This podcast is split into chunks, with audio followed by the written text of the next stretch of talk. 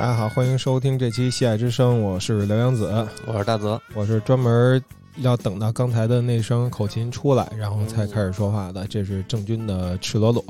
然后今天我们的节目呢是一期专题节目，也就是由别的电波和西海之声联合推出的魔幻九零的专题。然后这个栏目呢，主要是挖掘九十年代的一些文化宝藏，然后我们拿出来做一个经过一段时间二三十年的这么一个再检视。对对对对。然后今天我们要聊的呢，也是一个正好上承我们上次聊窦唯的《艳阳天》，嗯，那次呢是窦唯《艳阳天》的二十五周年，而今天我们要聊的这张专辑啊，郑钧在一九九七年一月发布的《第三只眼》，也正好是在现在，呃，来到了他的。二十五年生日，对一张专辑的二十五周年还是比较特别的。咱们俩先聊，我是很熟悉的。咱们俩之前聊，你说你听的并不是太多，是吧？对对对，我对郑钧应该熟悉还是比较早的。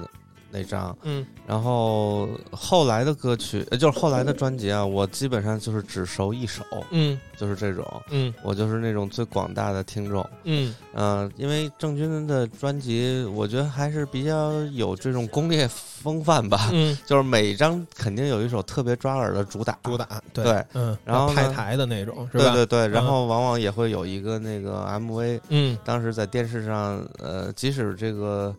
呃，国内有可能那种渠道不是很多，但是也也是能经常看到的。包括这个，就是天下没有不散宴席那个 MV，我也是很就是，呃，印象还挺深的。对，啊，很那什么的感觉啊，很真切的一个感觉。因为郑钧确实是这样。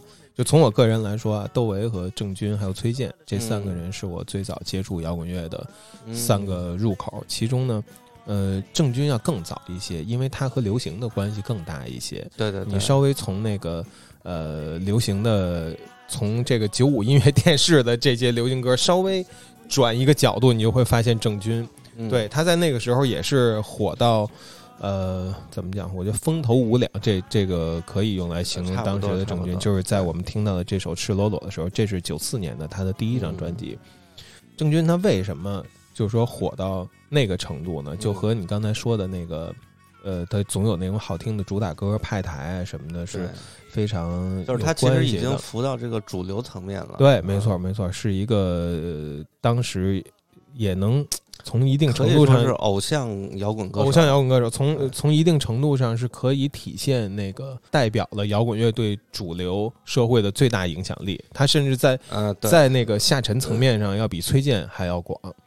在一些对当时的这个青年的影响，相比崔健和窦唯都更具商业价值。而且他一出来，其实是照照着那种就是嗯呃商业的模式，这么就这么呃不能说打造吧。那个时候应该也是在摸索中，但是但是很大程度就是他本身的一个特质。对，嗯，对对对，他是西安人，然后呢。在杭州上学，杭州上学期间就听了，这是八十年代末的事儿，然后听了这个，听了很多西方的摇滚乐，就很喜欢，开始自己传乐队，然后唱歌。那呃，家境也不错，在九十年代初的时候有出国潮，大家通过那个大撒把那个时候电影还都能回忆起当时的情况。郑钧呢，他的父母也希望他能去美国，去美国留学，然后他就是，但是他有两条路。面前，一个是出国上学去，一个是去来北京，在那个火热的摇滚乐场景里边做一名摇滚歌手。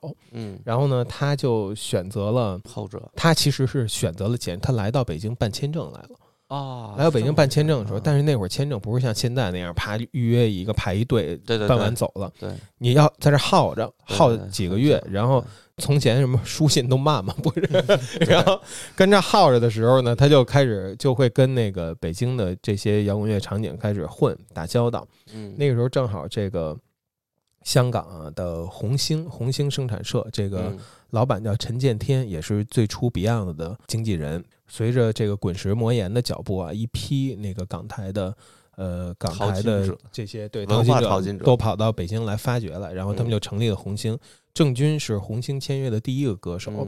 红星呢，办公地点就在那个安华桥北，然后往北走五百米，往左一转有一个圆山大酒店。圆山大酒店旁边有一个有一个叫流芳宾馆，然后这个红星当时的办公地点就在那儿租了两间客房。啊啊，是吗？啊，这么近呢？对，然后其中一间客房是办公室。另外一间客房是宿舍。赤裸裸呢，这张专辑作为红星的第一张专辑，对，超级大卖。正版一炮打响，一炮打响。正版卖了几十万张，盗版卖了无数百万张。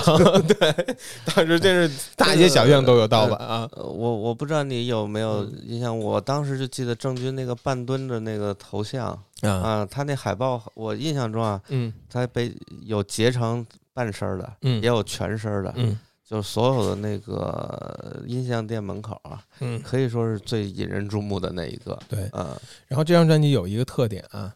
他有一首、两首超级主打，一首是《回到拉萨》，一首是《赤裸裸》。就刚才我们听到的这两首歌的特点，《回到拉萨》完全打中了主流人群。这个《回到拉萨》是在九五音乐电视的那个时代，在中央台甚至一直在播，一直在播。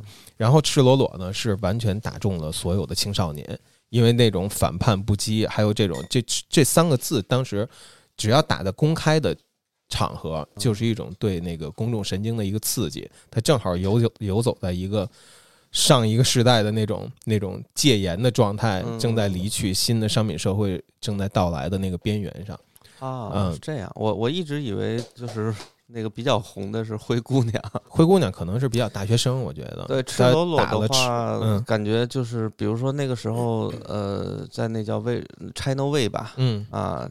卫视中文台，他那个音乐频道，那个郑钧也接受过他采访，嗯，呃，一般都会垫《赤裸裸》这个，对，因为我觉得从音乐性上，那《赤裸裸》这个还是挺挺不一样吧，嗯，对，那个时候就是这种 blues 感觉的歌非常之少，嗯嗯，尤其是用中文唱出来，嗯，现在呢，时光来到了一九九六年，嗯，郑钧在这个时候呢，该推出自己的第二张专辑了，但是他这个时候陷入了一个合约的风波。是怎么回事呢？香港还是香港，继续随着魔岩的脚步来淘金。有一个叫做陈少宝的，嗯，呃，这个唱片工业的一个大佬。陈少宝是什么人？他是最早发掘了王菲的人，嗯，然后他和这个陈建天呢也是朋友，嗯，就是红星的这个陈建天。然后陈少宝八五年开始，呃，作为新艺宝，嗯，新艺宝唱片的老板，进入了唱片工业。在这之前，他也是一个电台 DJ。九零年的时候，他他离开信义宝之后，呃，宝丽金的老板就是郑中基的父亲，呃，老郑老郑同志找这个陈少宝说，要不要你搞一个自己的厂牌来玩一玩，然后签一些自己的歌手，嗯，然后陈少宝说成啊，然后这个厂牌就成立了，叫做飞驰中，嗯，这个飞驰中就是呃，我们现在在这个郑钧的第三只眼这张专辑的。下面看到的有一个黑人红头发戴着一个那个蓝色眼镜的这个 logo，然后特别奥秘，对 对对，很奥秘，很很很 cult。这个厂牌呢，中文叫飞驰中，英文就叫 musician，就是音乐人、音乐家。呃，陈少宝的一来就马上来到北京来来这个挖掘郑钧，就听说郑钧很火，这是那个黑豹的经纪人郭传林，嗯，跟他介绍的。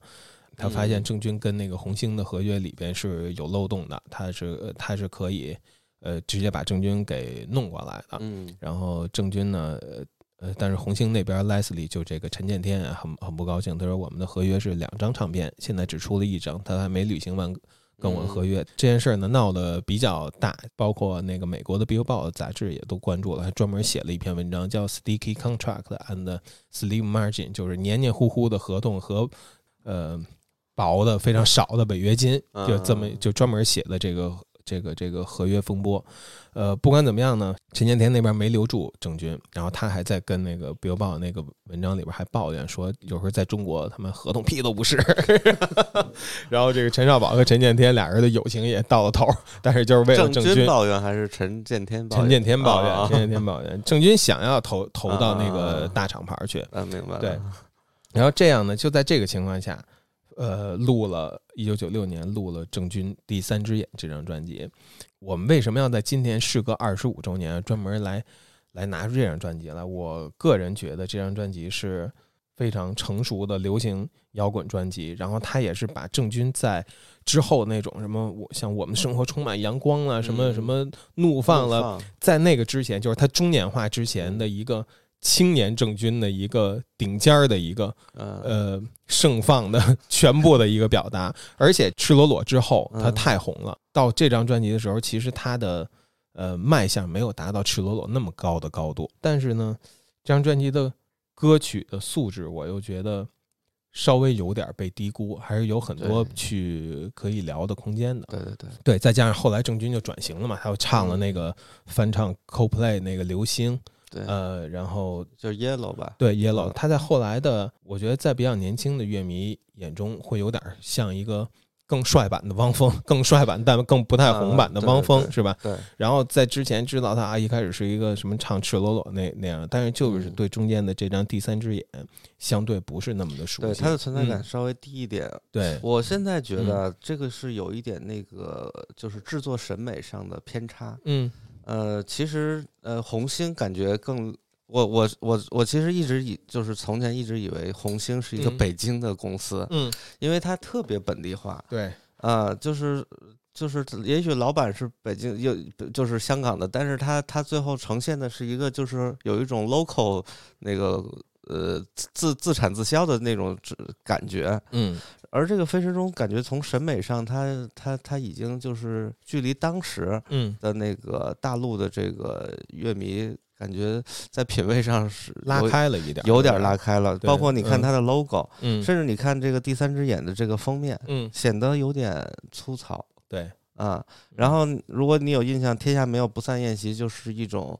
基本就是跟 DV 拍出来的那种，就是一种特别去可以说去焦式的一种摄影摄影手法。嗯，有可能就是，呃，在飞驰中了看来，这是属于郑郑郑钧的气质。但是其实，那个，呃，我觉得主流乐迷们有可能会觉得，呃，这个这个这个郑钧太太朴质了。嗯 有可能，反正就是我会感觉啊，会有一个落差在在那个时候，导致这张专辑呢。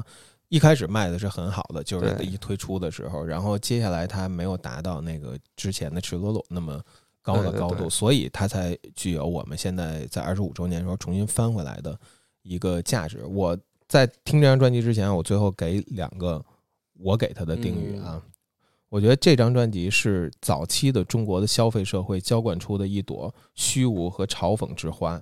然后它本身呢，用了民族和传统的这种原声乐器和西方摇滚乐做了一个非常生动的这种结合。而郑钧呢，在这种结合下啊，几乎要成为中国的科特·科本，几乎就要成为了。但是他并不是一个。会去自杀的人，他是一个享受生活的一个 pop rock star。嗯，对他的这种性感的嘲讽，让他没有去沉溺到一种 grunge 式的痛苦和愤怒里面去自毁掉。嗯，对，所以这张专辑呢，有他在呃九十年代的一个文化锚点，也有郑钧个人发展的一个锚点。我们从现在开始就听这张专辑吧。对，第一首歌啊，非常非常著名的《天下没有不散的宴席》。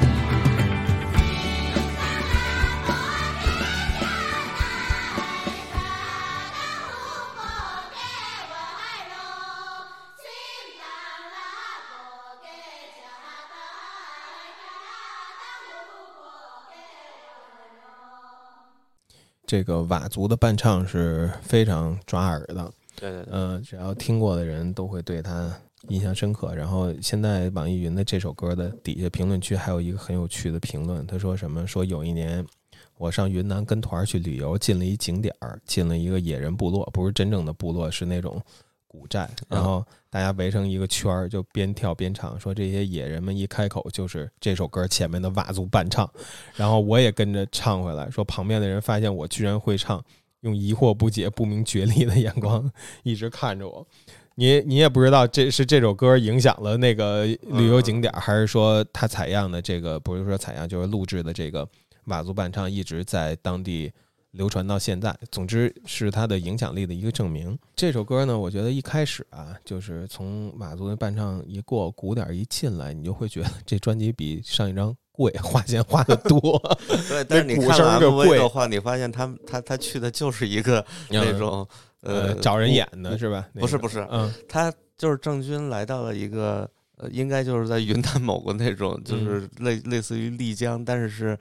两千年前的丽江，相对商业化程度差一点，全是那个什么，我印象中就是他那种，就是那种折叠大圆桌，嗯嗯，然后那个晒咸菜的那种大笸箩，还是大那个那个叫什么，嗯，那个篦子什么之类的东西，嗯。啊，就是现在看来有一种 返璞归真吧，但当时真的和我的那个预想。有点儿有点距离，因为最开始我听这首歌的时候，我我的期望是像那个《Return to Innocence》那种，嗯，呃，怎么也得有跑跑几匹马，嗯，然后梦幻一点的那个视视觉，嗯，对，然后但是当那个电视上第一次看到，就是那么粗粝，甚至就是呃，就有一种第一次看到就是贾樟柯一样的那种视觉效果，嗯嗯，啊，确实还是挺震惊的，嗯。这个这 MV 啊，陈少宝在自己的书里边也还专门提了一笔这个这个 MV。他说什么呢？说呃，因为天下没有不散的宴席是这张专辑的第一个单曲，也是当时往台湾、往往香港、往东南亚推的一个派台单曲。然后他说这歌的 video 不能马虎，但是呢，北京这边的人呢一声不响的就找来了一位名师指导，说说是一位女士，我没有听过她的名字，但是郑钧大赞她，还说她是少数民族，可见郑钧当时对少数民族的元素是非常迷恋的啊。然后他说这个。不过这边的拍摄成本比香港还高，我们大公司有预算嘛，不能拍啊。讨论了很久，最后郑钧决定自个儿出一半拍摄费用，这事儿就算摆平了。这就是你提到的这个 MV。然后我去找这个女导演的名字也没找到，好像没有在 MV 上署名，也不知道是谁，也不知道是真少数民族还是假。那你看了这 MV 是吧？我看了，就是他那个粗粝的视觉效果，在对我给我真的印。记忆里留下了一个非常深刻的印象。对，呃，我至今还是认为它是一种刻意为之的一种视觉风格。嗯嗯，对。然后，对这首歌呢，我也不知道，在你来说算是一个非常著名的歌曲吗？呃，可以算是一金曲。嗯，对。对，就是尤其对于当年还是处在那个 New Age 风潮之中的，嗯，这张专辑，感觉还是搭上了一些这个时时代潮流。嗯，我觉得放回到那会儿啊，我听到这张专辑的时候是九七年，是几岁？十二岁，十一二岁的时候，开始会会体会到那种呃一些伤感主义的东西。然后这个歌呢，其实在一些一些角度给这种情绪做了一个安放，让你。体会到没有不散的，对，但是这事儿呢是就是这样，就很豁达的。最后的那种民族伴唱又给你了一种比较开阔的感觉。这张专辑有一个特点，嗯，就是每一首歌，几乎每一首歌啊，嗯，都有非摇滚乐的乐器元素，尤其是民族的乐器元素。对，像这首歌是佤族伴唱，然后他的那个这个编曲啊，是一位叫刘少熙的人。嗯，这个刘少熙呢是个台湾人，他是。呃，台湾乐坛使用呃电子，用这个软件电子，嗯，然后研究合成器的一个先驱。然后他本人是一个客家人，嗯，从他当时北上来呢，也是一个机缘巧合，这个陈少宝把他找过来监制这张专辑，除了。做了这么一张完整专辑之外啊，他还参与了那个君子的《春分立秋冬至》里面的一些录制。他在北京期间就做了这么一张一张专辑，再多一点点的活儿，然后就回去了。从回去之后呢，他就一直在致力于做客家音乐。嗯呃，所以说《第三只眼》是刘少熙这个人的编曲才华的一个比较集中的反应。我觉得很多歌能体现出这一点来。呃，我们接着听吧。这张专辑的关键词就是虚无。就是就是郑钧就是有那么一种性感的虚无调调，或者说空洞，空洞。对，因为这嗯，就是有一种你不知道他他到底想要说什么的一种感觉吧？是吗？我倒觉得还挺清楚的。咱们接着往下听吧。第二首《我的愿望》。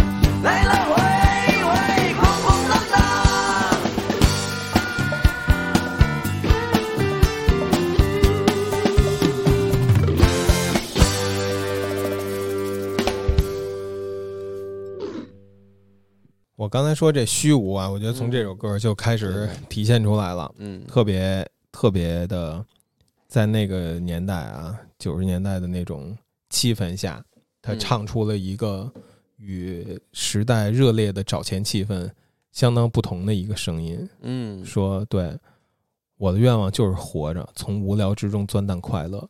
我觉得这个这个东西既是对当时的时代精神的一个反抗，赚钱下海，同时呢，它建构了一个九十年代精神。我觉得九十年代精神就是这两者的之间，就是既是不是这两者结合，嗯，一边是向上昂扬的找钱的，有话好好说的那个状态，大大大奔，不管你是大奔还是还是卖书的，都在赚钱。还有一种就是我他妈也没有什么根本的理想，我的愿望就是活着，就是快乐。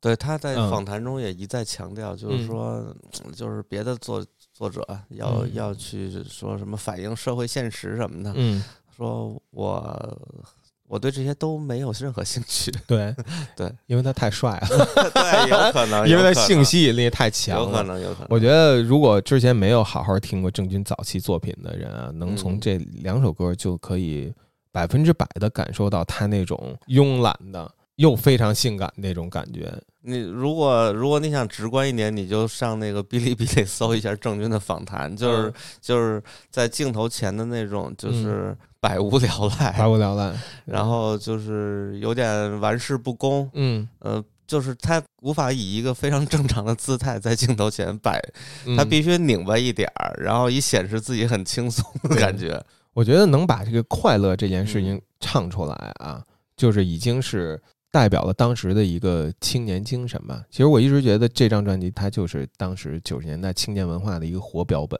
更青年亚文化吧。感觉它并不能代表，不是或者说对它呃主流没有接接纳这种，嗯，就对对这个还是少有共鸣吧。对，就是这样。就回到拉萨是一个被主流能够被中国主流一向可以接受的东西。他甚至回到拉萨，你是可以跟那个凤凰传奇那叫什么草原什么那个苍茫的天涯是我的爱。其实这他妈都是中国中国听众一以贯之能够接受的一个东西。我去这也太我去边疆，我去高原，去他妈草原上，其实是呃我我不得不我总觉得。还是和那个那个叫什么许巍的蓝莲花更接近一点。哎，其其实你要非说你把你把蓝莲花也加进来也没问题，非说是一样的也可以。但是我总觉得还是有。我告诉你，在现在无数就是疫情之前吧，无数奔腾在内蒙草原、什么西藏高原、这个西部荒漠的车里边，他们都在把。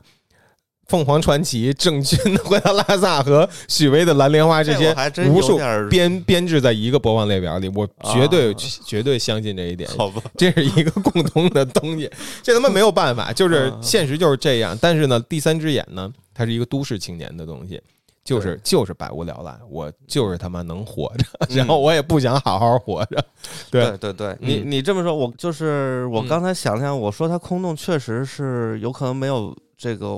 你虚无更准确，嗯，呃，但是我为什么有这种感觉呢？就是有一种啊，当时我看我听这个看这个，就有一种我后来突然去去看 Q 的歌词的那种 震撼是一样的，嗯，没想到这么简单，嗯。呃，因为以前我纯是从一种就是只是听音乐，我我是那种有可能对文字都不是，我听到耳朵里我都不你不关心他们唱什么，就尤其我很多时候我很多时候是不关心的，摇滚乐尤其不关心。哦，对，往往不关心崔健在唱什么吗？不不不，嗯，我。那如果说到这儿呢，咱们正好说一下，刚才你说崔健、窦唯和那个郑钧，我觉得恰恰代表了中国摇滚的三个三个三个扇面。对，郑钧就是那个在那个在崔健那一块儿，呃，你说他是摇滚乐，不如他更像文学的一个分支。对他很诗化。窦唯有可能反而是现在我们想象中，呃，以及我们印象中的摇滚。呃，虽然他现在做的音乐有可能不是很摇滚了，但是窦唯仍然是在那个形象之中的。而郑钧呢，呃，有的时候我会觉得把他放在摇滚乐人里头会有点违和。嗯，呃，他是放在流行。偶像这一块儿似乎偶像才子吧，但他表现的，但他所表现的，他在唱的东西可呃，特别不主流社会，特别不主流价值观。啊，是的，是的，嗯，呃，永远无法被官方价值观所兼容的这么一个，对对对，一个状态。你刚才说的啊，崔健、窦唯、郑钧，我觉得代表三个国家的摇滚乐的意识形态。崔健是中国化的，他一直植根在那个中国的这种近现代传统里面。窦唯呢，在九十年代的时候是英国化的，是一种欧洲式的 Four AD 式的东西，一种比较向内挖掘自己，然后在意声音的艺术化，嗯在意对自身梦境的挖掘和表达。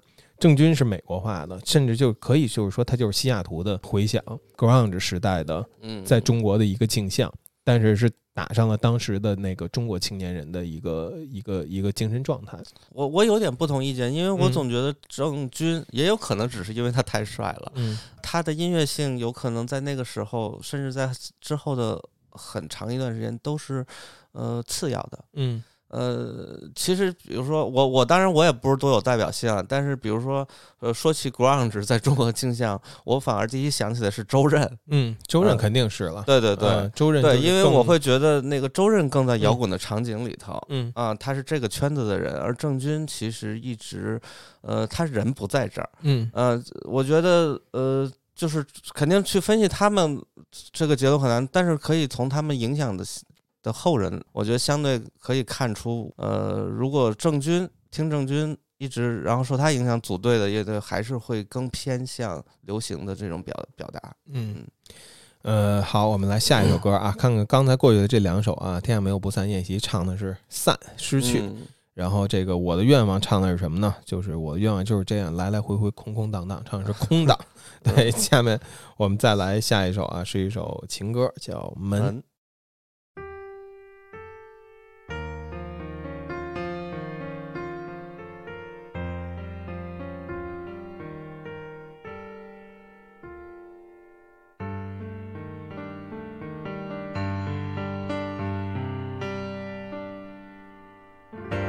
也许本来就不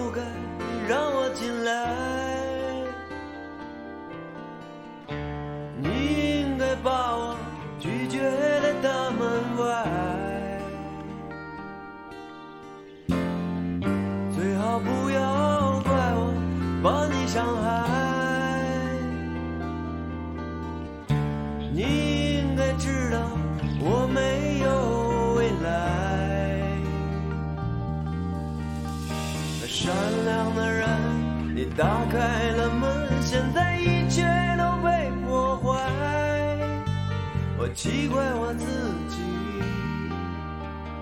都干了些什么。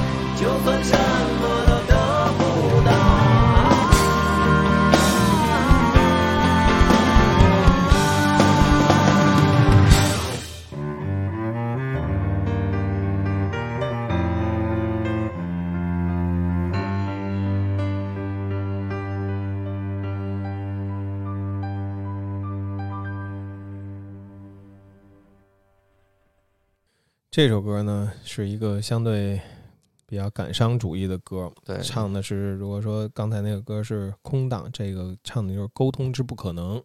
唱的人们之间的巴别塔，但是其实很小，就是他跟他女朋友巴别塔。对，其实是一个失恋故事，但是呢，郑钧会以一种当时就应该把我拒绝在大门外，什么你应该知道我没有未来，可善良的人你打开了门，现在一切都被破坏了。这种以这种溯源方式，非常非常渣的方式，对，来表达。但是这就是九十年代的颓废青年的魅力点之所在。对，无数小姑娘，那时候小姑娘，大家都或者所有的摇滚乐手都认为自己有同样的魅力。呃，我不知道，我不知道崔健 是否这么认为，但是郑钧一定是具有这种魅力的，让人宁可爱这个渣男，宁可被他妈被他被他说这种，而且他在采访中也不止一次说自己就是有无数的女友。对，现在我估计那对那些节目，嗯，就是。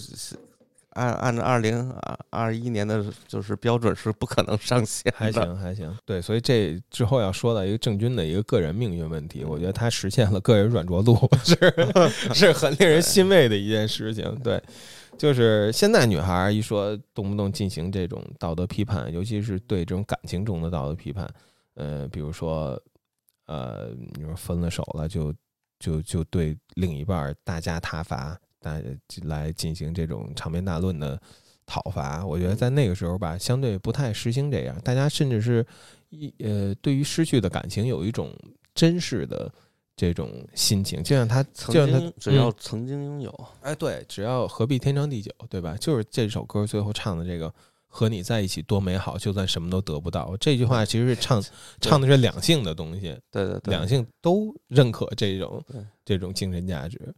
对，我觉得唏嘘，唏嘘，唏嘘，唏嘘。但是这首歌我会觉得有点太过感伤了，当然也是流行歌的一个必须有的东西。感觉这首相对起来比较重金属，有有点对它中间那个 One Bar Rain 的那种，哎啊，那尤其那一嗓子，就是最后那个到尾音稍微提了一下。对它这个或者是。买它里开始似的那种东西，最后再来点那个，来一大提琴。刚才不说每首 每首歌都有点那什么，都有点非摇滚元素。这首歌呢是就是大提琴，把这种不弃如素的这种 幽怨感啊，嗯，给唱了出来。这么一说，显得都特表面。这张专辑的我觉得魅力就在表面，魅力真的就在表面上。它不是一张具有超越性的专辑，它是一个。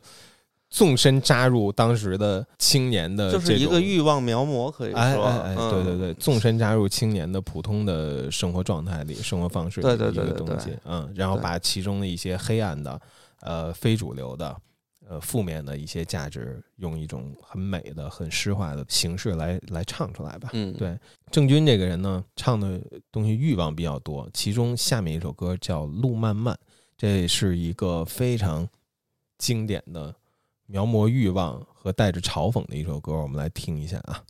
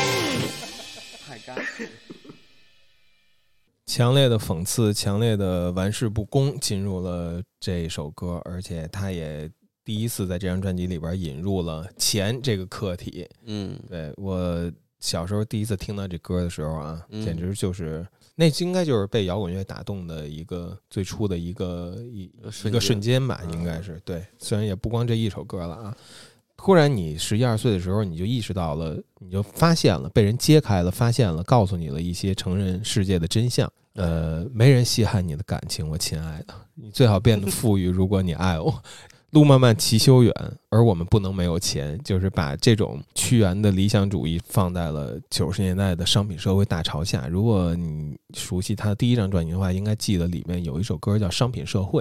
啊，对对，那个商品社会的这种不适感，或者说这种直接的反应吧，一直也是他的一个主题。这里边上来说，我哥哥给我上的第一课，其实在我看来啊，郑钧对于我就特别像这个哥哥。他就扮演了这么一个哥哥，这个角色就有点像那个谁，宝石，董宝石的那个你的老舅的这个这个人设。你记着那个董宝石怎么描述这个老舅这个意象啊？说他比你大一点，能照顾你，但也没大很多，所以他能理解你。嗯，对对对，他去告诉一个少年说，真实的世界里边人们到底是怎么想的。对，这首歌就是。其实这首歌和就是 王朔的某些小说似乎有一点气质上的这种，嗯呃类似之处，嗯，主要是也也很很难回想起来，但是好像这确实是那个时代的一个特征，大家突然有一种开窍了的感觉，嗯。呃，过去的一些标准在有点崩塌，对，正在然后大家都在以一种就是我看到了真实一面，甚至有点沾沾自喜，嗯嗯，就是这种感觉。对，其实就是对过去的那种虚假理想主义的一个一个拆解，对对对对，一个拆解，一个一个反扑。但是他又本能的意识到这事儿不对。说我们都看着钱这事儿，他妈肯定是不对的，对吧？对，嗯，但是他又不知道什么是对的，这其实就是一个主流思潮，主流的青年思潮。对你慢慢，你慢慢，你慢慢会习惯。你抱怨，你抱怨，却没人听得见。对，这是他其实，在歌的最后唱出了自己的一个那种不适感。还有里面一些比较刺激的一些性的东西。对，有一天我们在床上，你猜他对我怎么讲？这对十一二岁的孩子都是很 很刺激的，很刺激的表达。惊了，反正就是就惊了，对，而且就会，哎，你就是当你唱起这首歌，你会觉得自己变成大人了，在一定程度上。郑钧用一个 A B B 的形式命名这首歌的时候，呃，他就要说点什么。对，和那个赤裸裸是有一个。前后的一个关系，对他这首歌用了板胡、乐琴，就是有点噼里啪啦的那劲儿。我觉得这个曲调上其实和那个赤裸有点类似，但是他用了这个民族乐器以后，感觉呃变得特别轻巧，嗯啊，和从音乐上我觉得。呃，没有那个赤裸裸的那种，嗯，就是摇滚，感觉更有力量吧。我觉得这个板胡啊，一个呃戏谑的小品。这个板胡的这种戏谑感是很难被替代，很难被，甚至是被复制的。就是这种有着一些京味儿的传统的乐器，在比方说像歌哨或者是飞去的鸽子那那样的这种描述北京的情景之外，这种作用之外，还能起到别的作用吗？我觉得这首歌是很少见的一个。嗯，然后代表了一个，一边是那个一个 ground 编曲，一边是里面突然出现噔噔噔噔，对，那那个感觉就是两相的冲突是很大的。一一个青年处在一九九六年的一九九七年的状况，一边是自己的过去，是呃上一辈的人穿着背心儿在那儿拉着胡琴，在那儿一个传统的生活方式；另外一方面，自己身边的呃年轻人都在同龄人都在隆隆的那个。朝着商品奔去，这个就配器当做是一种对话，对，是绝对是一种对话。啊。我的理解就是说，它其实只是一个色彩的渲染，就是更赋予了整整个音乐一种那种戏谑感，或者说，嗯，因为板胡出来就感觉总是很丑丑角，是感觉是那个有有点关联，尤其他的这个配器的引用，就感觉呃，就是说我说的这些东西都是一些小人的话，嗯嗯嗯，就这种感觉。对，也挺有意思。然后另外一方面啊，刚才说两点，然后还有一个是又在朝着后面看，世纪已经接近结束，对，香港马上就要回归了，马上就要跨一个世纪了。那么我们的未来向何处去，对吧？这是当时身处一九九六年、一九九七年的年轻人，二十多岁、二十四五岁的人，脑子里一定在想的问题。对，嗯，对，这首歌到现在唱起来还是很爽的啊。那继续往下，继续往下，下一首歌《陷阱》。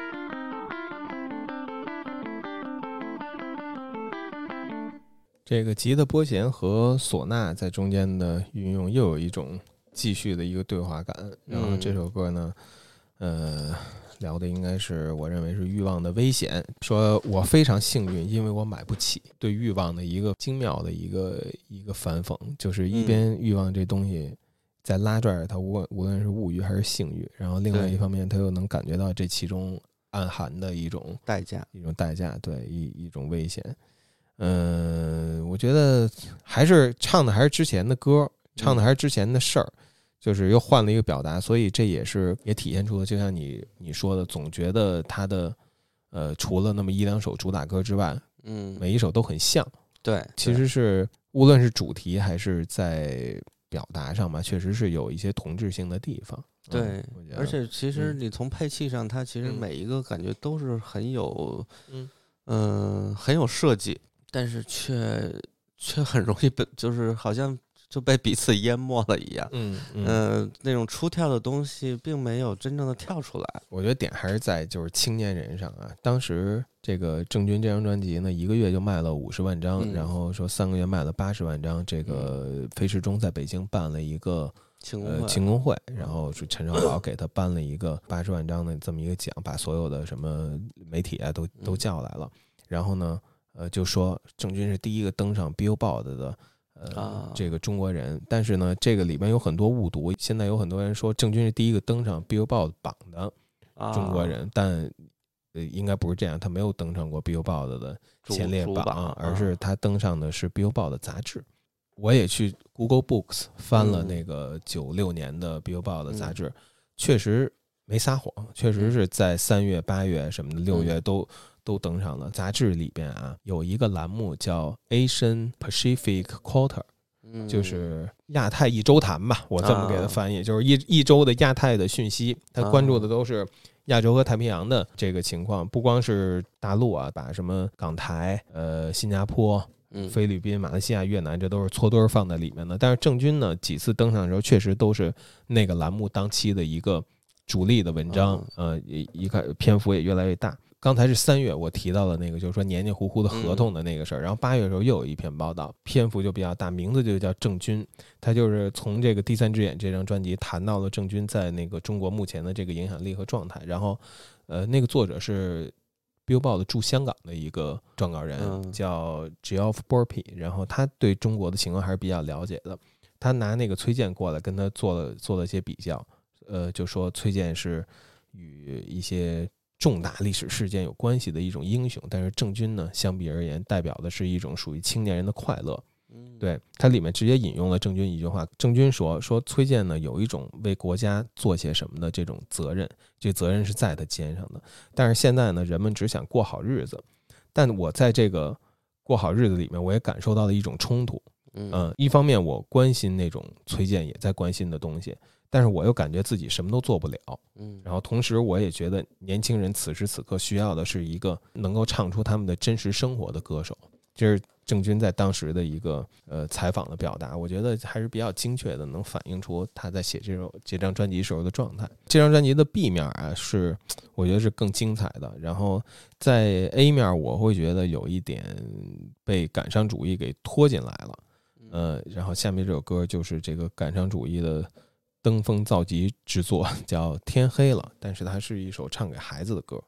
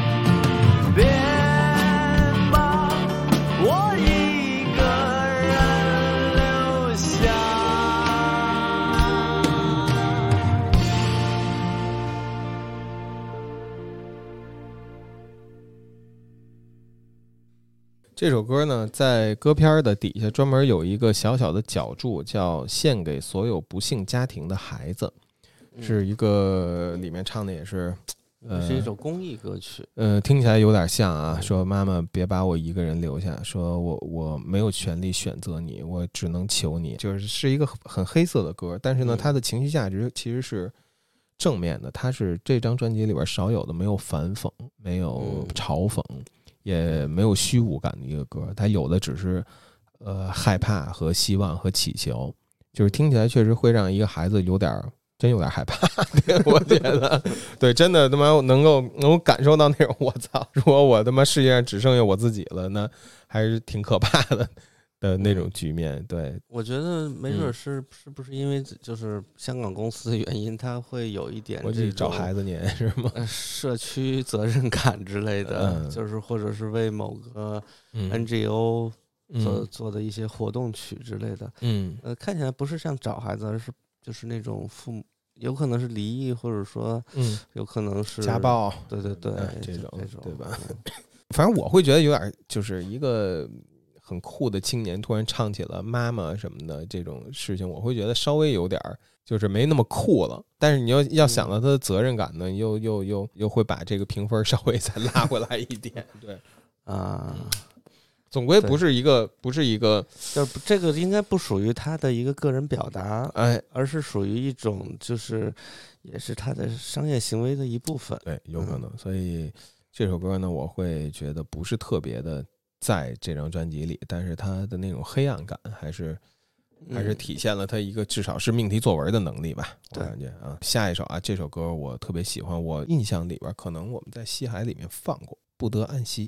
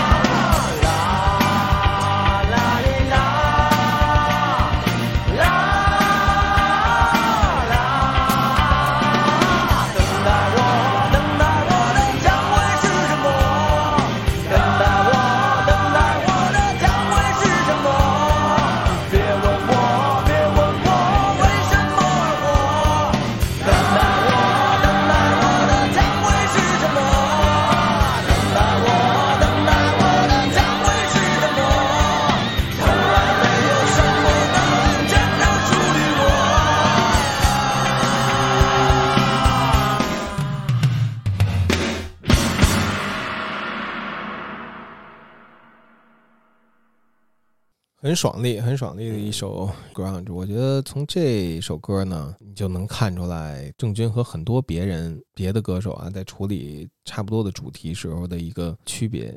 嗯，你可以拿那个崔健的《假行僧》跟这个来比。崔健是什么？我要从南走到北，还要从白走到黑，要人看到我，但不知道我是谁，有一种混蛋的豪气在里面。这是属于一种八十年代的一个状态，我觉得一种突然挣脱了枷锁。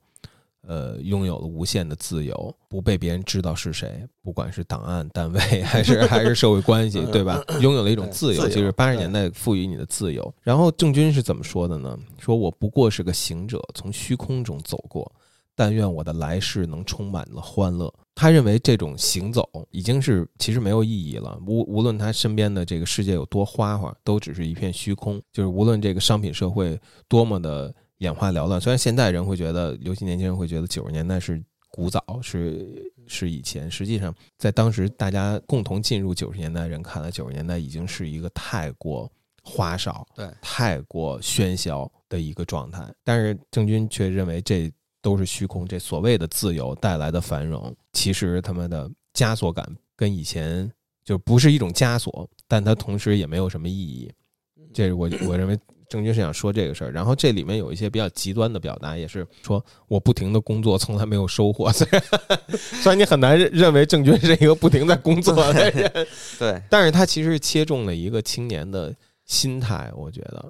对对，他是他是一个就是青年语境的一个熟熟悉者，嗯，对，熟练的表达者。但是他是否经过真的有过真的体验，嗯，呃，还是很存疑的。对，但是我不停的工作，从来没有收获。跟他之前还是说到商品社会那首歌，对，跟他对商品社会的攻击是一以贯之的，一以贯之，就是不要拿他妈资本主义的那套努力工作、努力赚钱、美国梦。然后我实现我自己，来来框住我。我不相信那个，还真是。我觉得这有可能，就是说他的这些表达，你说是来自于中国的青年，或者是来自美国青年都可以。他的这个表达没有什么 local 感，你瓦娜唱这个也不违和。对对对，所以他的这些反思到底是切身的感觉到而产生的思考，还是说是一种舶来的反思？我觉得也是存疑。哦，你这么想是吧？对对对，在那个时候，就是我我感受不到郑钧来自于一种就是本能的 physic，这就是肉体上的反射。嗯，对他他的感觉都是他他吸收到的。嗯呃，而且他又他确实很有才华，他可以很熟练就在用出来。对，但是他他没有那种崔健那种切肤之感。哦啊，这么看。像这种我不停的工作，从来没有收获这种极端性的论断，很让我想起 Placeable 的那个 Teenage Angst，说 Since I was born, I start to decay。嗯，No, nothing ever ever goes my way，就是从我出生我就在腐烂，没有任何事情按我的意志走的，对，非常青少年这个东西啊，非常 teenage。但是我觉得在全国一片。昂扬的找钱斗志下，唱出这样的声音是非常重要的。就是他，我相信是重要的。对这首歌，我还能回忆起来，因为当时听的时候，我是那种对于就是就是民族 民族就是唱就是这种元素的运用特别感兴趣。当我看到这个藏族一西卓玛，因为你知道听听那会儿，我记得应该还是听磁带吧？对，应该还还是听磁带。听磁带的时候，就是你听。听第一首的时候觉得挺喜欢，然后往后听的时候，你就会在那看歌片儿，嗯，然后一看《一西卓玛》，你就觉得啊，这个肯定 肯定得来一段，对。后来就是来了，就是在那个底下垫了那一段，嗯啊，些些有点失望。我很希望他能像那个第一首一样来一大段。嗯，你记得他那个吗？就是呃，陆岩在那个做那个快递那个歌，嗯。努力什么什么什么来的？我我忘了歌词是什么，就是你就接着往下说。那快递员倒地短路的时候，他的耳边一直有那个 AI 女生在提啊，越努力越幸运，对对 对，越努力越幸运，越努力越幸运。然后这首歌里边，郑钧说那个说不要停，不要停，天国就在前头，不要停，继续走，你要坚持到最后。这个处理，我觉得也有一个精神上一个连贯的地方，都是一种反讽，在身边一片这种加油努力，往上冲。买电视，你你现在你买个特斯拉，买个什么，就跟那会儿买一个什么大大彩电。一样，他对对对，我我知道我为什么没有那种切肤之，就觉得他的歌没有那种切肤之感了，因为他的这种感觉来的太早了。嗯，就是在九十年代，大家和现在的这种往上冲是不一样的。嗯，九十年代其实是一种我心态上我也要努力。嗯，就是说我能看到那个，我现在已经看到有些人已经走到前头了，我要追上他那种，这是一种，呃，应该是全民虽然虽然也有反思，也有会对这个商品社会感到厌倦的部分，但是。呃，那种主要比较核心的，大家的那个精神还是还是顺着的吧，嗯，顺着的，不像现在，现在大家其实是他的精神和这种就是呃滚滚车轮已经是有点那个逆反了，嗯，对，所以所以我会觉得他的这个就是有可能他他只是嗯学习到的，对，就不像陆岩那个陆岩那种。我能感觉到它是一种，就是真的是来自于一种周遭的反射。嗯，至少吧，我觉得郑钧是一种属于大城市的都市青年，确实是一种低世界的烦恼，就跟那个还是跟 grunge 那些东西一样。你说那帮西雅图那帮人痛苦，天天照着我痛苦什么，还不是在他妈大房子里边领领着钱那个弹吉他，对不对？跟他们那个工人阶级不是还是不是一回事儿？对，嗯嗯，下面一首歌啊，同名主打。第三只眼。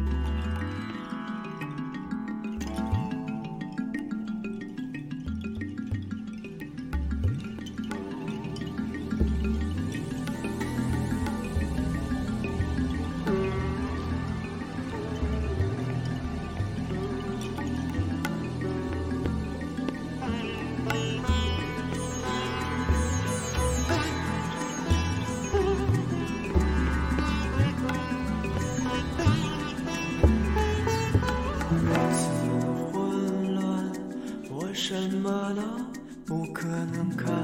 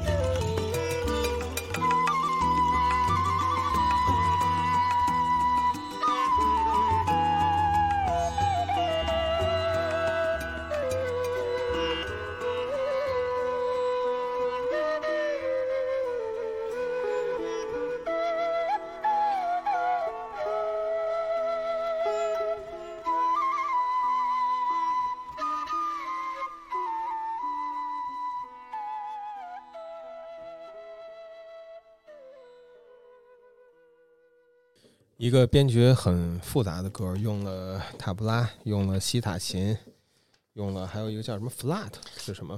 不知道是不是 flute？flute 长笛印错了，我估计是长笛可能。对，这这歌片儿，嗯，就是错误还挺多的。对，就是刚才陷阱那也是，他因为我卖不起 啊。对，还有什么我啊你啊的，经常经常那个印印反。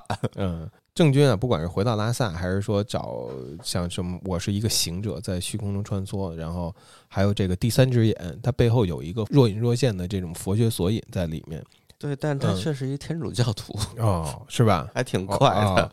对，但不，但是我觉得佛学影响是对每一个每一个中国人血脉里的。对他也不是一个非常，呃，就从郑钧来看，他不是非常坚持要去回避。对对，呃，我觉得这首歌呢，就是提供了一个真的是很九十年代金句，就是我一直以为我自己是在向上飞，耳耳边传来的声音似乎非常美。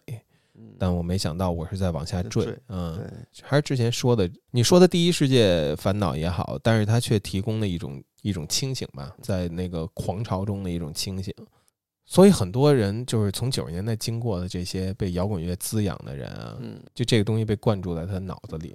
当他看着一切繁荣的时候，一切都在一切向好的时候，他一定会开始不对，我他妈是不是？再往下追，对对对对对对，这是一根本的根本的思维方式，基础基础知识训练，没错。其实这个第三只眼，还有刚才的不得安息，还有我我的愿望，对对对，其实是唱的是有点有点差不多的意思，都是他对这种商品社会的一个反应。另外一部分呢，是他对爱情的反应，这个爱情里面就包括了性。然后下面这首歌《马》就是一个中国摇滚乐里边非常好的一个性隐喻。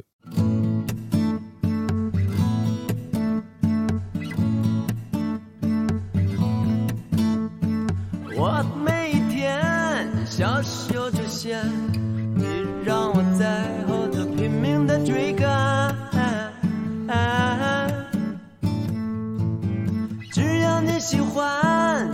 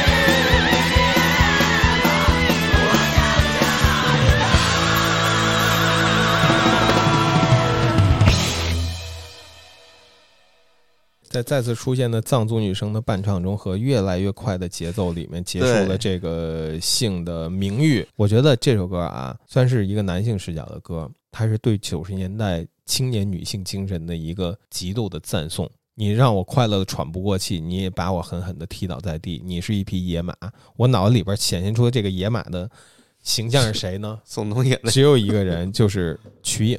哦，前两天我们在群里边开玩笑说，瞿颖是连接魔幻九零各种宇宙的接口。你你你给你给展开一下。我们先把有话好好说里边这个安红的形象啊，就是先立在你脑子里边，拿着穿着迪奥 D K N Y，嗯。什么那个妈妈在那说什么睡不睡的多难听人听着，啪一句睡了怎么了，对吧？然后那个踩着小高跟，一边我跟一个很有性魅力的姜文搞着对象，另外一方面跟着一大款，代表了钱、嗯、权力、享受，嗯，各种物欲，对吧？我在这里边，呃，左右。也不能说左右逢源，应该说是左右都他妈不容易，左右开弓的这么 这么这么抡着，对，就就就一样啊，就是开弓太狠，就是人 人对对赚钱的人在商品大潮里边奋力的游泳，然后以性资本来赚取更多的换换取更多的东西的人也在这里面奋力的游泳，这是他的一个基础形象啊。然后接着呢，那个瞿颖出现在郑钧的这个《赤裸裸》的 MV 里面，他就是赤裸裸那个你似乎冷若冰霜，让我摸不着方向，是这个女性的形象的一个具象代表。然后呢，在前两天我们录的那个《站直了别趴下》里，嗯，瞿颖又在里面客串了一个角色，嗯，是牛振华演的那个余商的请来的秘书。这个，嗯，我想起来了，对对对对对。他同样代表那个形象，就是他跟那个小小蜜，他他跟那个刘干部的女儿叫刘美，说：“哎，你管那什么那么多，我带你买东西去。”嗯，他妈九十年代的九十年代女性精神，管那么多干嘛？买东西去，对吧？对，郑钧这个这首歌啊，这首《马》就是对这样的女性的一个观察、洞见和一个被他吸引、被他剧烈的摇晃、摇撼的一个。怎么讲？一个写实吧。你总是让我感到为难。女性在那个时候是很有力量的。你可以说她们他妈什么啊不够女权了，什么用自己的性资本什么怎么怎么样？这这都是现在这些左派的话语啊。你回到那个时候，他们的独立性是非常强的。但是每个人都不可能没有困难，每个人都不可能没有搞不定的事情。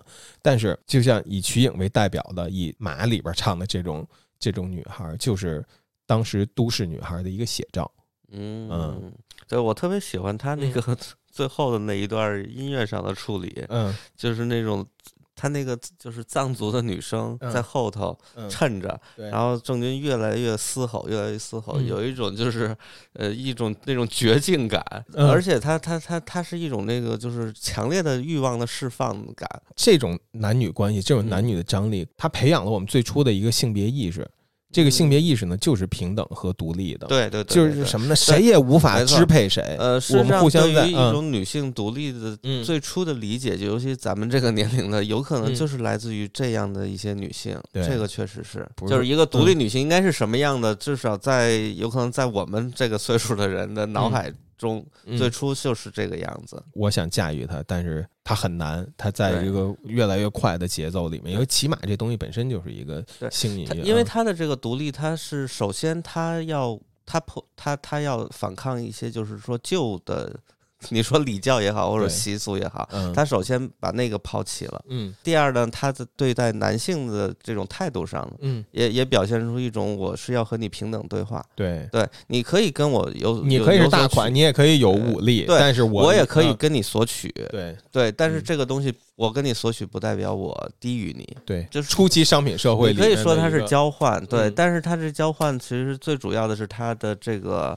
呃，姿态一种自由主义意识形态下的一个地位的一个重新安置，他他逐渐的就是给自己增加了一些话语权吧。嗯，好，那我们来到了这张专辑的最后一首歌《迷途》。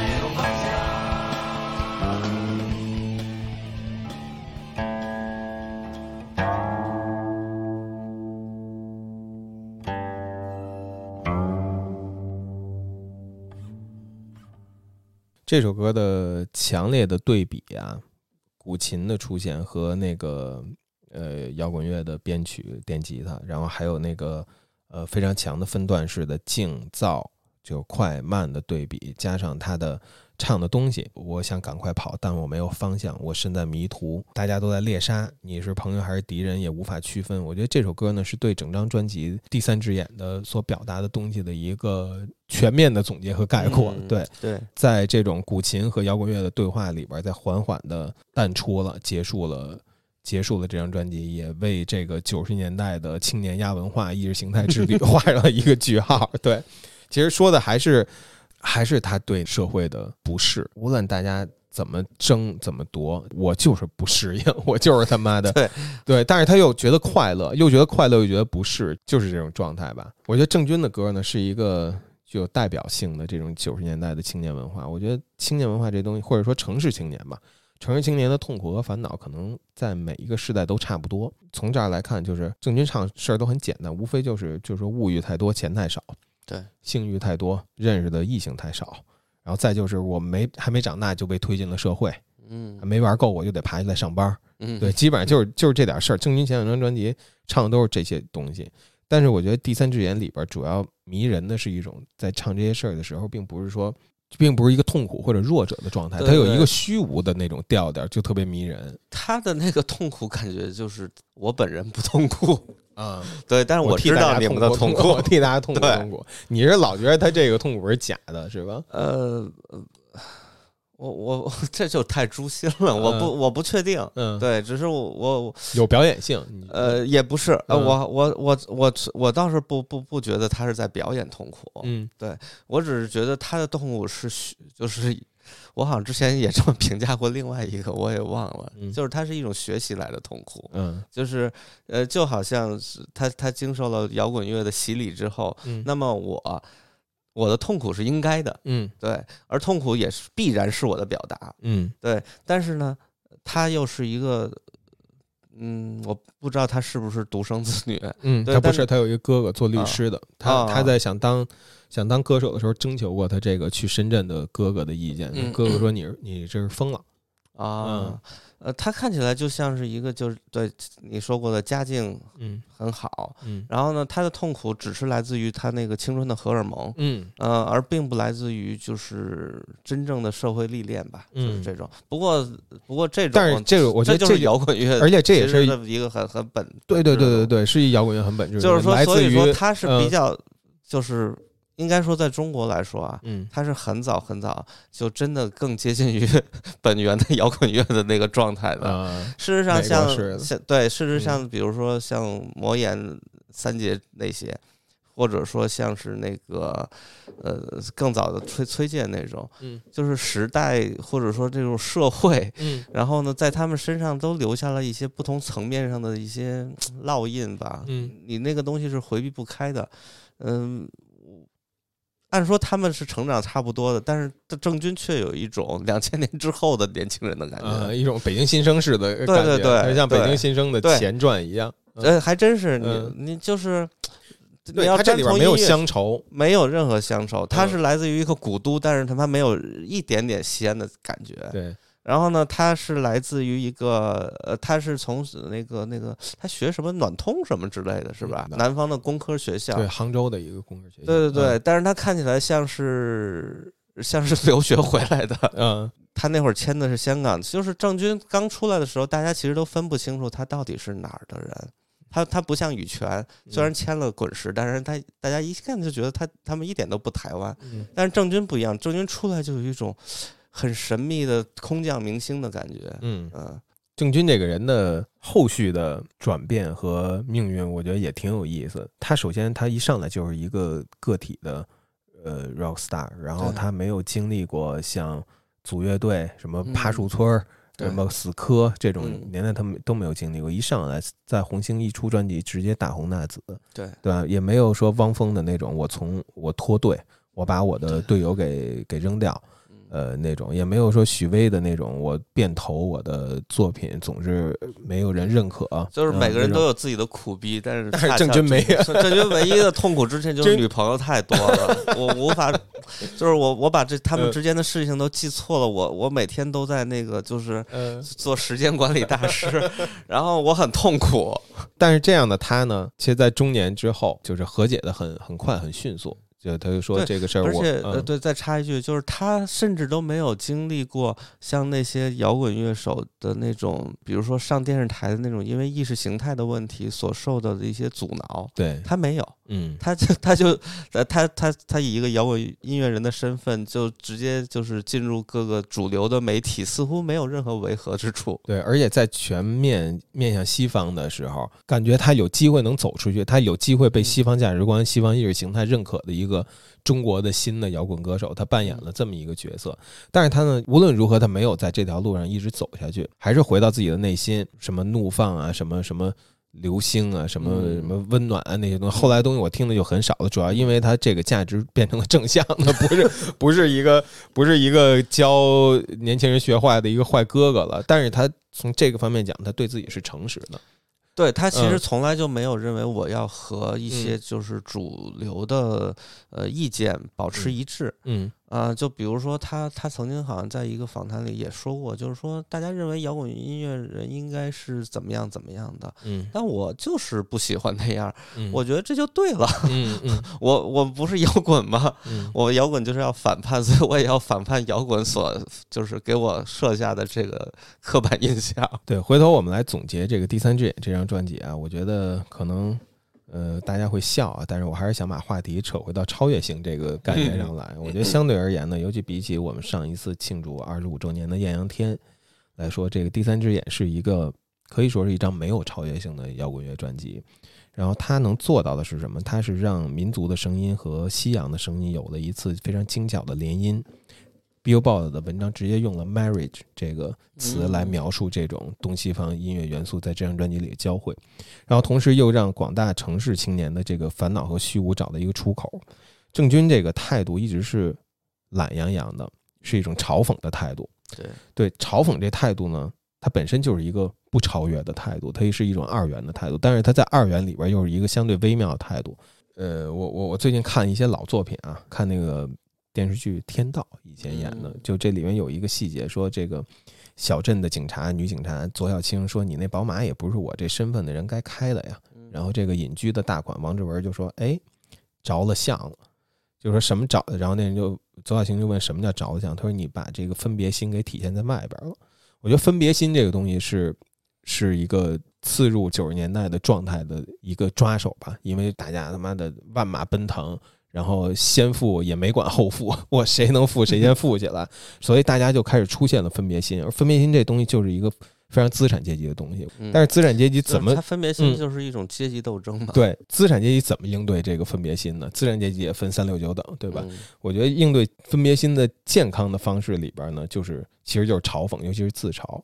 你像那个伍迪·艾伦，他的一个核心就是对各种分别心的一个嘲讽，irony 那个词，对吧？一种反讽或者是嘲讽，这是一个，我就觉得这是一个非常西方传统的东西。你回像天道，像那个王志文说那句话呢，其实就是一个佛学的观点。佛学就是说，分别心这事儿你别提，你就当没有，而且不仅要当分别心这东西没有，你要把没有分别心这个概念也也要抛掉，你才叫超越了这个分别心。我觉得东方文化就有一种。不提了，这事儿不说了，大家不说了，黑 不提白，黑不提白不提，对，这是东方文化一个传统。对，但但但是但是九十年代的特点就是说，嗯，你还有没有？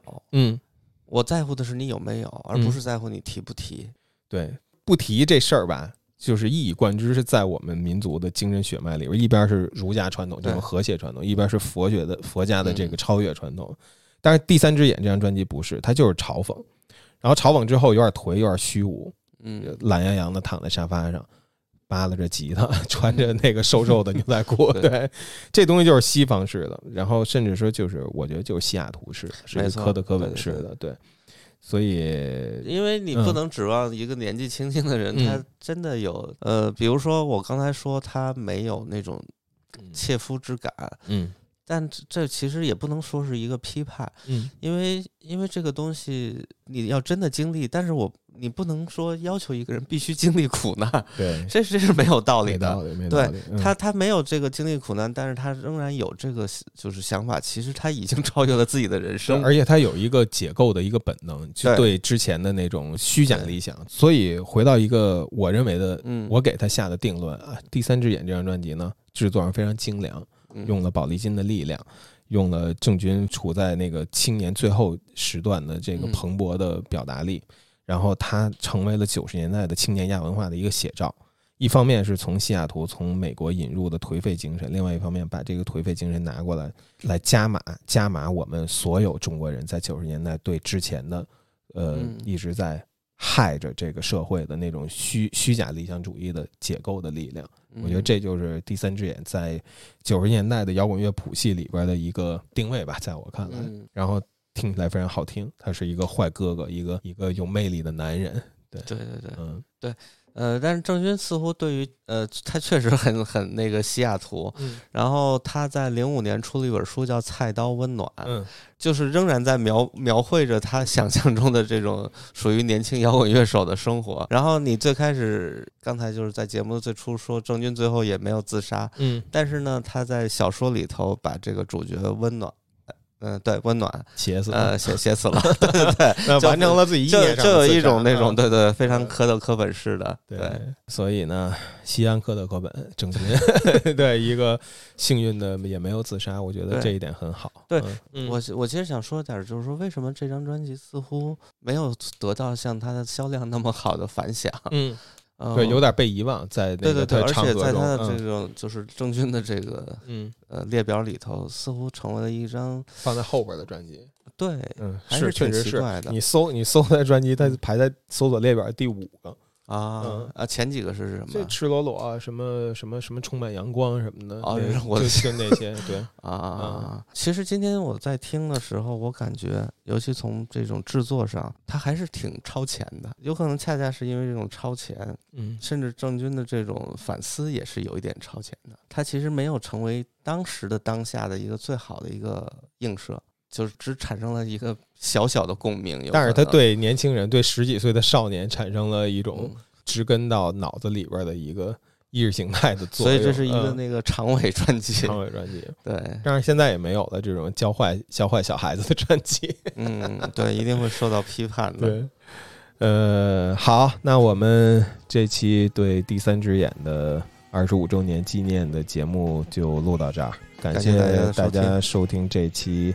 西海的魔幻九零，魔幻九零是别的电波和西海之声联合推出的一个系列节目，也欢迎你关注别的电波，关注西海之声，关注我们其他的节目。拜拜，拜拜。